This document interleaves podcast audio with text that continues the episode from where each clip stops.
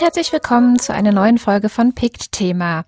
Mein Name ist Katrin Rönicke und heute geht es in der Sendung um eine Frage, die vielleicht ein wenig trocken und technisch daherkommen mag. Die Frage lautet, ist unser Energiemarkt eigentlich fit für die Zukunft? Und ja, es geht dabei um den Klimawandel. Aber vielmehr noch geht es um die Frage, wo wir jetzt eigentlich stehen. Wir haben ja in den letzten 10, 20 Jahren sehr viele Bemühungen gesehen, die sogenannte Energiewende auch politisch mit Leben zu füllen. Und da stellt sich nach all der Zeit einfach die Frage, wo stehen wir jetzt und wo sollte die Reise eigentlich hingehen?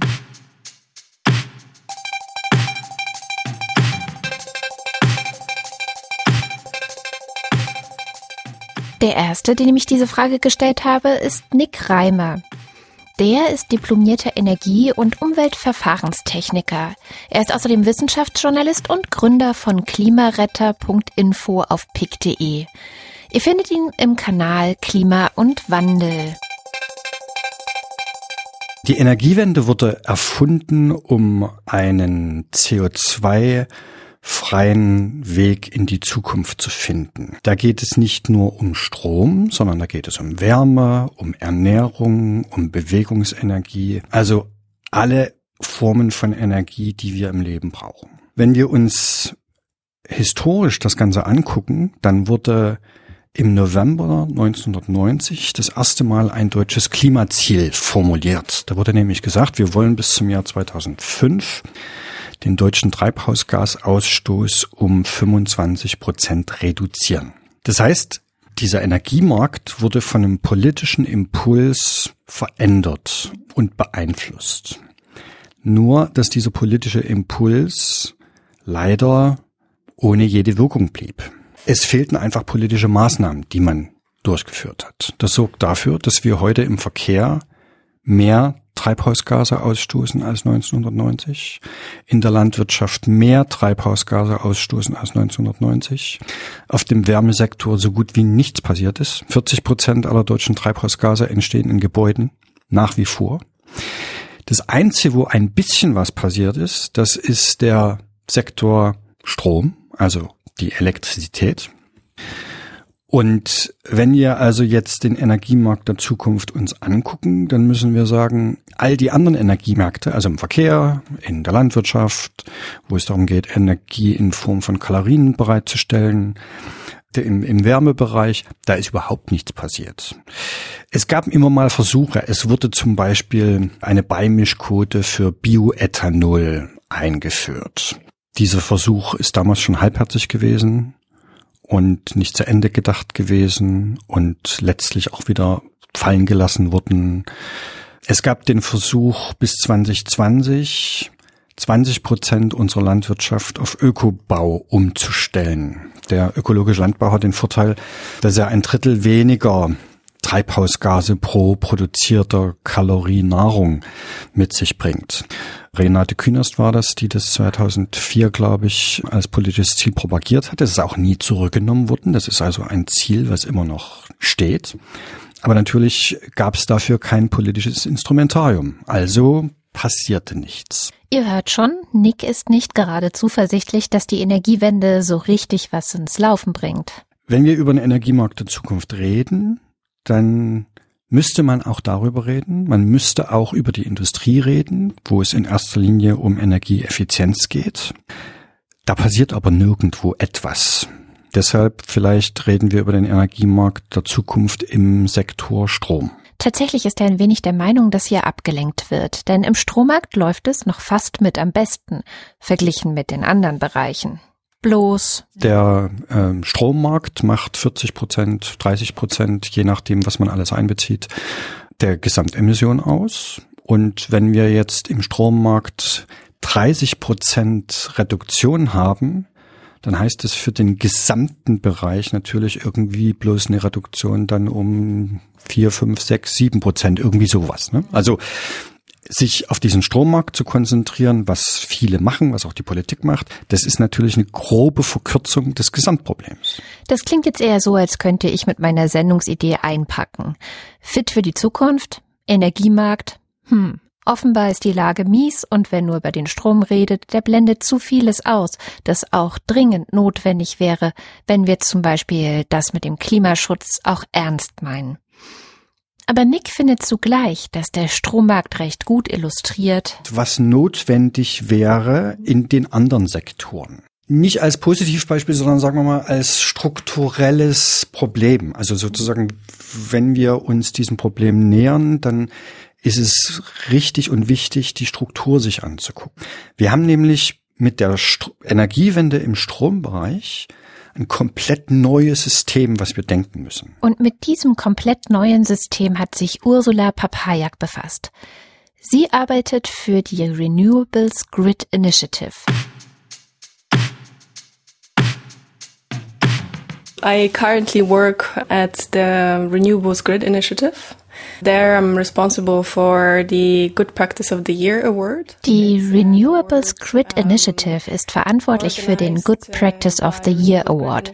Das ist ein Preis, der von der Renewables Grid Initiative zusammen mit der Europäischen Kommission verliehen wird. Es geht dabei darum, ein Projekt auszuzeichnen, das innovativen Lösungen arbeitet, um mehr erneuerbare Energien in das Energienetz einzuspeisen. Und außerdem ist sie auch dafür verantwortlich, Lernreisen außerhalb Europas für Energieexperten zu organisieren. Diese Energieexperten können dort Lösungen kennenlernen, die wir in Europa zum Beispiel aufgreifen könnten. Sie sollen also von anderen lernen, wie man solche Probleme löst. Where they can learn about solutions that we are trying to tackle uh, in Europe and they they're supposed to learn from from sort of regions outside of Europe. Auch Ursula habe ich gefragt, wie der Energiemarkt der Zukunft denn nun aussehen müsste. Just before we start talking about the energy market of the future, we should have a quick look at the energy market at the moment. Sie glaubt, dass man erstmal den Energiemarkt der Zukunft anschauen sollte. Und zwar ist es so, dass alle, die in Europa leben, ja eben mit Energie versorgt werden müssen. Und dafür sind drei zentrale Elemente notwendig. Das ist erstens die Erzeugung dieser Energie, zweitens der Transport und drittens der Verkauf an den Kunden. Momentan sind alle drei Stufen und der Markt, der um sie herum entstanden ist, in einem ziemlich zentralisierten System organisiert. Und der Grund dafür ist, dass die Art und Weise, wie wir bisher Energie produziert und verkauft haben, eben zentral gesteuert wurde.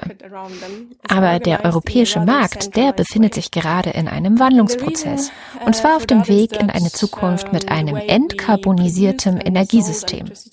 Und daher wird zentralisierte und auf fossilen Technologien basierende Erzeugung durch dezentralisierte, erneuerbare Energie ersetzt. And so centralized fossil-based electricity generation is being replaced by decentralized renewable energy. Das klingt eigentlich ganz gut. Zumindest in meinen Ohren. Und in Ursulas auch. People are installing solar panels on their roof, organizing themselves in energy communities. Die Leute packen sich jetzt also Solarpanel auf ihre eigenen Dächer und organisieren sich selbst in Energiegemeinschaften. Und es gibt sogar Berichte, die prognostizieren, dass bis 2050 fast die Hälfte aller europäischen Haushalte erneuerbare Energien produzieren könnten. Das heißt, die Rolle des reinen Energiekonsumenten bricht auf und die Rolle des neuen Prosumers, einer Mischung aus Produzent und Konsument, wächst. Now the role of prosumer is increasing. Es gibt da nur noch ein Problem, das gelöst werden müsste. The question arising now is how to design the market so that it allows for this value to to actually matter. Egal, ob es darum geht, Energie zu produzieren oder zu speichern, was viele Haushalte jetzt schon tun, ist nämlich eine Arbeit, die dem Markt einen Wert hinzufügt. Die Frage, die jetzt allerdings vor uns liegt, ist, wie gestaltet man diesen Markt so, dass man es auch hinbekommt, dass dieser Wert wirklich zählt.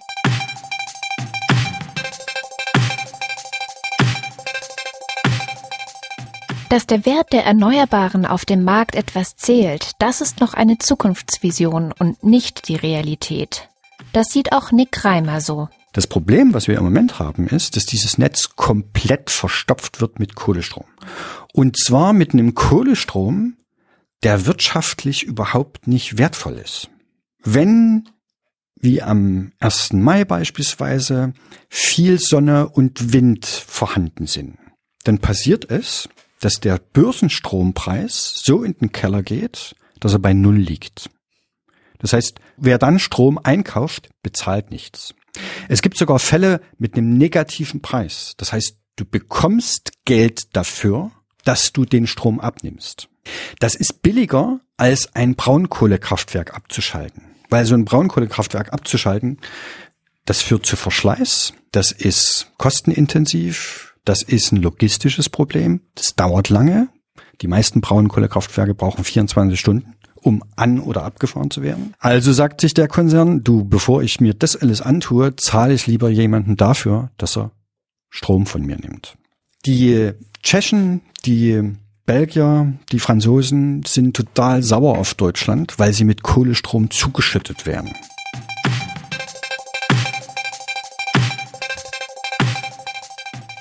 Holen wir einen dritten Experten in die Runde, den ihr vielleicht schon aus einer der vergangenen Folgen kennt.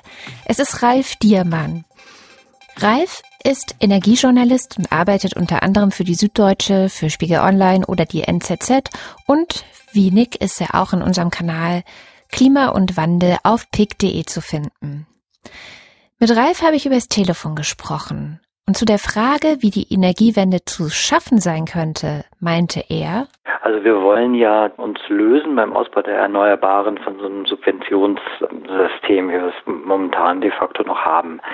Auch wenn jetzt die Erneuerbaren über, also Großprojekten über Ausschreibungen erfolgen, ähm, steckt dahinter ja doch noch immer noch im Kern eine Art von Subventionierung das wird nur funktionieren, also das, das Lösen von, von so einem System wird nur funktionieren, wenn wir irgendwann Marktpreise haben werden, bei denen es auch ohne, ohne diese Instrumente attraktiv sein wird, in Erneuerbare zu investieren. Also es gibt jetzt die ersten Ausschreibungen, schon die ersten Projekte, die ohne solche Formen entstehen, jetzt bei Offshore-Energie. Aber das, das ist halt momentan noch, noch erst in den Anfängen. Und das wiederum setzt voraus, dass die, die Preise an den Strombörsen steigen müssen, um das Ganze wirtschaftlich zu machen. Und das funktioniert nur, wenn wir, wenn wir tatsächlich dann auch mal endlich aus der Kohle aussteigen.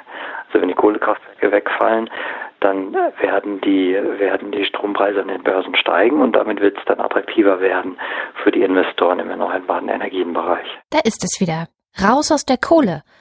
Aber warum macht die Politik nichts? Hm, also ich glaube, langfristig ist der Großen Koalition schon klar, dass es dass es nur ohne Kohle geht, wenn wir die Klimaschutzziele einhalten wollen. Die Frage ist nur, bis wann das passiert. Also wenn tatsächlich ein Horizont von 2040 gilt nach wie vor, ähm, dann wird auch die Umsteuerung jetzt im Bereich erneuerbare Energien viel, viel länger dauern. Und an wem liegt das? Die SPD ist hier der große, der große Bremser.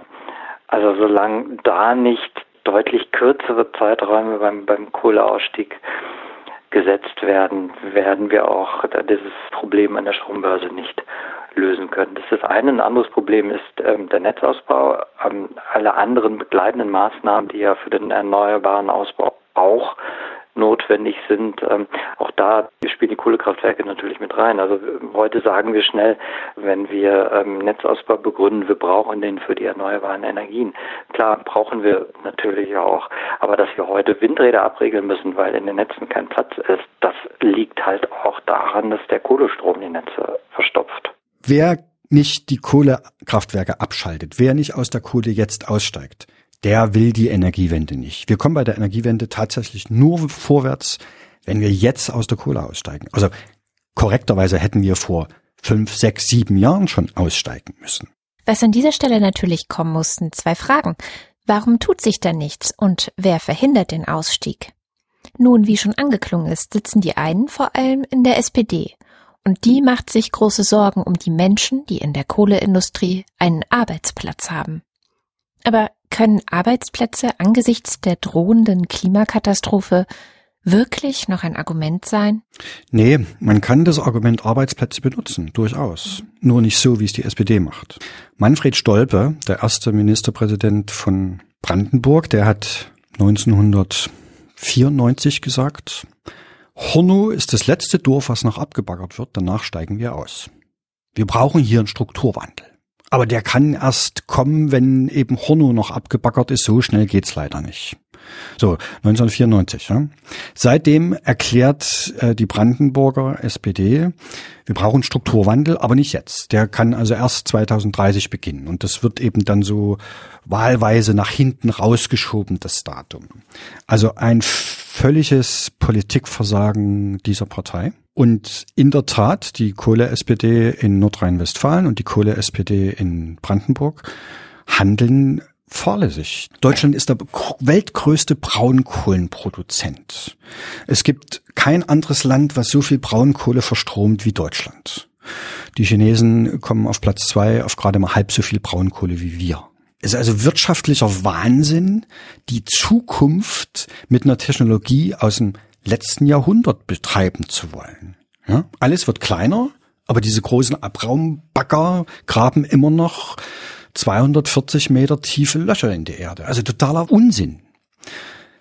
Arbeitsplätze sind je nach Zählung 10.000 in der Lausitz. Wenn man jetzt die Zulieferer mitnimmt, sind es vielleicht 25, 30.000.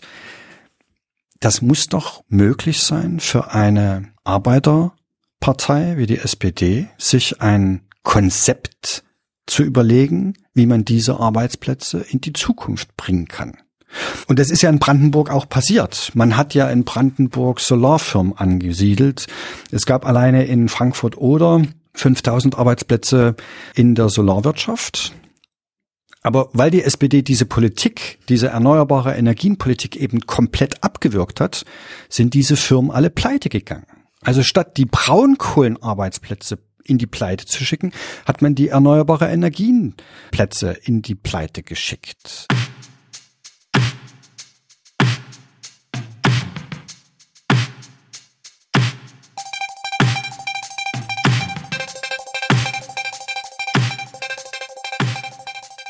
Vielleicht kommen wir nochmal zurück zu Ursula Papajak, die ja trotz allem nicht aufgibt, nach Lösungen zu suchen und Leute darin zu unterstützen, sich zum Beispiel Best-Practice-Beispiele aus anderen Ländern anzuschauen. Wer aber liegt eigentlich in Sachen Energiemarkt der Zukunft so vorne? All conferences, Denmark is always the most annoying participant because in a lot of ways Denmark has, has already solved issues that a lot of European countries are trying to tackle. Dänemark also auf allen Konferenzen der nervigste Teilnehmer, sozusagen die Streber, weil sie schon so vieles geschafft haben, was wir noch, ja, noch nicht geschafft haben. Es ist auch in Dänemark noch ein weiter Weg, aber sie sind ein Role Model für Ursula. Denn in Dänemark haben sie einfach sehr schnell die richtige Richtung eingeschlagen. Und sie haben vor allem auch eine sehr demokratische Herangehensweise an die ganze Sache. Ein weiteres Positivbeispiel sieht sie in der Stadt New York. Generally, I would say that, that we need a profound redesign of our energy market. A lot of really smart minds are trying to um, understand what that redesign should look like. I personally find an approach from New York City very, very inspiring. In New York gibt es das Reforming the Energy Vision Projekt. Und da kann man wohl ein paar ganz gute Lehren draus ziehen. Zum Beispiel die Idee, dass man den Markt nicht unbedingt führen muss, dass man ihn einfach ermöglichen und auch daran teilhaben kann. Und das Ganze, indem man innovative Projekte unterstützt und ihnen auch erlaubt zu wachsen. In New York versuchen sie ein System der Systeme zu bauen. Und das ist laut Ursula genau das, was wir hier auch brauchen. Das bedeutet, dass die neuen Systeme sich aus Netzwerken zusammensetzen. Und da ist es oft gar nicht so leicht, Brücken zu bauen zwischen den verschiedenen Akteuren, die sich oft auch nicht so ganz grün sind. Aber die Stadt New York ermuntert alle Beteiligten, die Differenzen zu überwinden und das ist der Weg, den auch wir gehen sollten.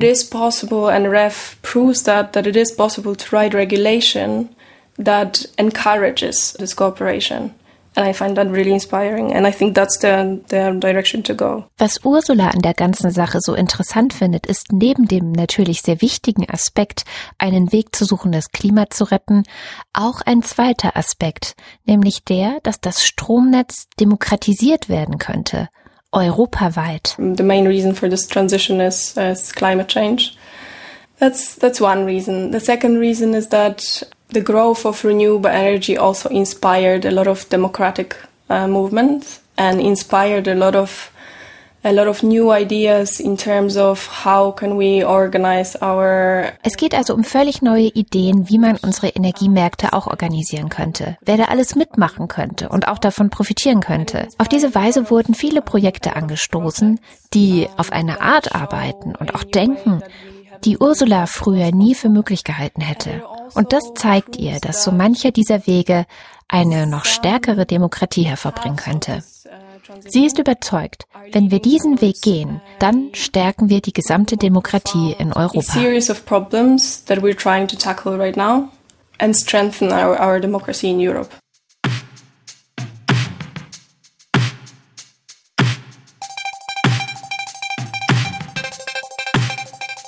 Ralf Diermann hatte vor kurzem einen Pick im Kanal Klima und Wandel, in dem er zeigte, dass die Investitionen in Erneuerbare derzeit dabei sind, einzubrechen.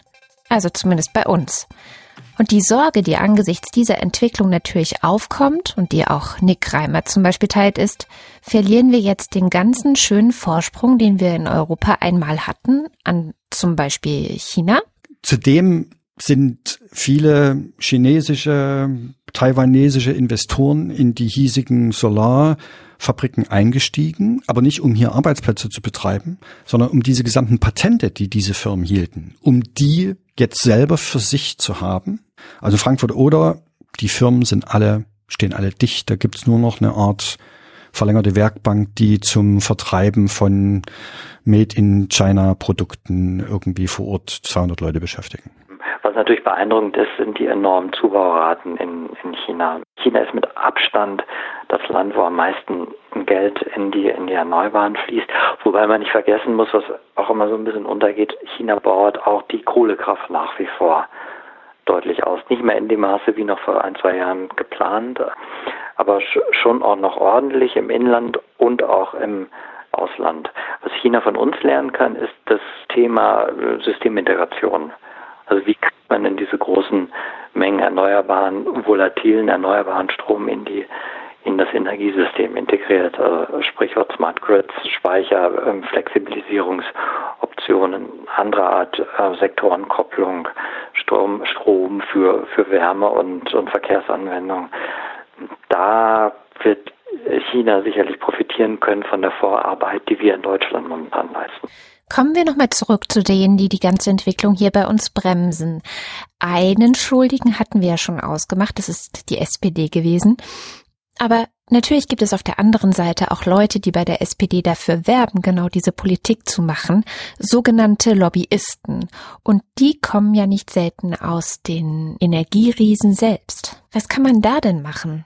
Was kann man gegen Lobbyismus tun? Man kann nur aufklären und kann versuchen, über das Gemeinwohl die ähm, Entscheidungsträger dazu zu zwingen, Entscheidungen im Interesse des Gemeinwohls zu treffen. Wir haben seit nunmehr zehn Jahren keinen Rückgang der Treibhausgasemissionen in Deutschland. Wir sind also immer noch auf dem Niveau von 2009. Jetzt wird jährlich in erneuerbare Energien investiert und trotzdem sinkt die Treibhausgasquote in Deutschland nicht. Und jetzt muss man sich angucken, woran liegt das und warum ist es so?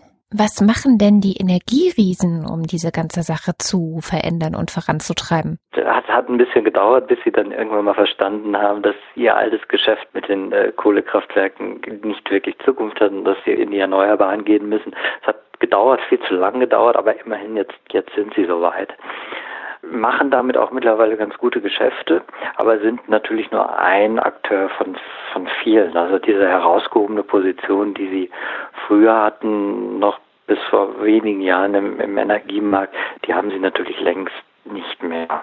Was momentan passiert, ist ganz interessant. Es gibt ja gerade die Entwicklung, dass E.ON und RWE ihr Geschäft komplett neu aufstellen. RWE konzentriert sich auf die Erzeugung, E.ON auf den Netz und das Geschäft mit den Verbrauchern.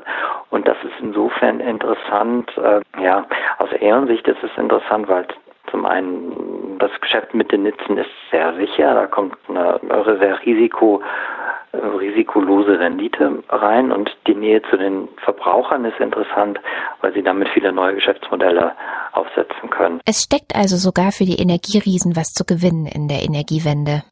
Und dass die ganze Sache Potenzial hat und zukunftsfähig sein könnte, das glaubt auch Ursula. I see European Union's role at the moment as crucial. I think it's really interesting how the clean energy for all Euro Europeans package is evolving. I wonder, I, I'm just hesitated because I'm not sure whether I should say that I'm optimistic about it.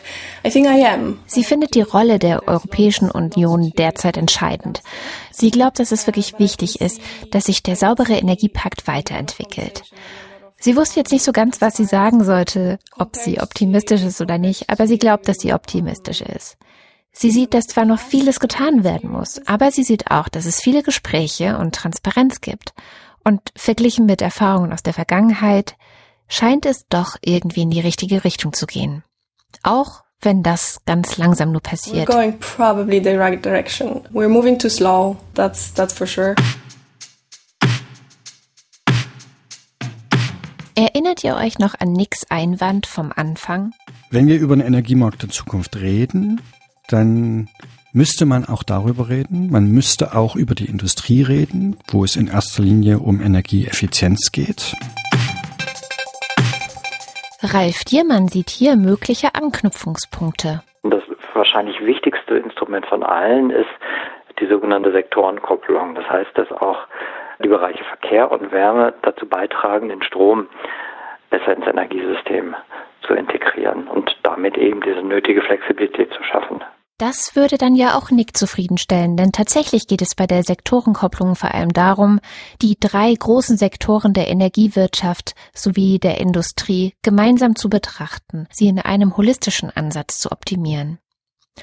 Denn traditionell werden ja immer noch die Sektoren Elektrizität, Wärme, Wasser, Verkehr, Industrie und Kälte unabhängig voneinander betrachtet. In der Zukunft aber könnte es genau darauf ankommen, diese drei miteinander zu koppeln und Synergieeffekte zu nutzen.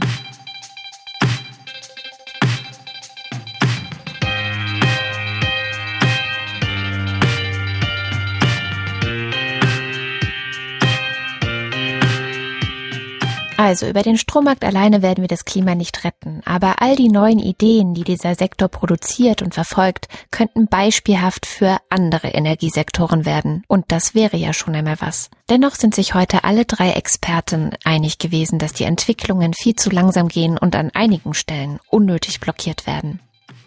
Ursula aber findet, dass Aufgeben eine verdammt schlechte Idee wäre.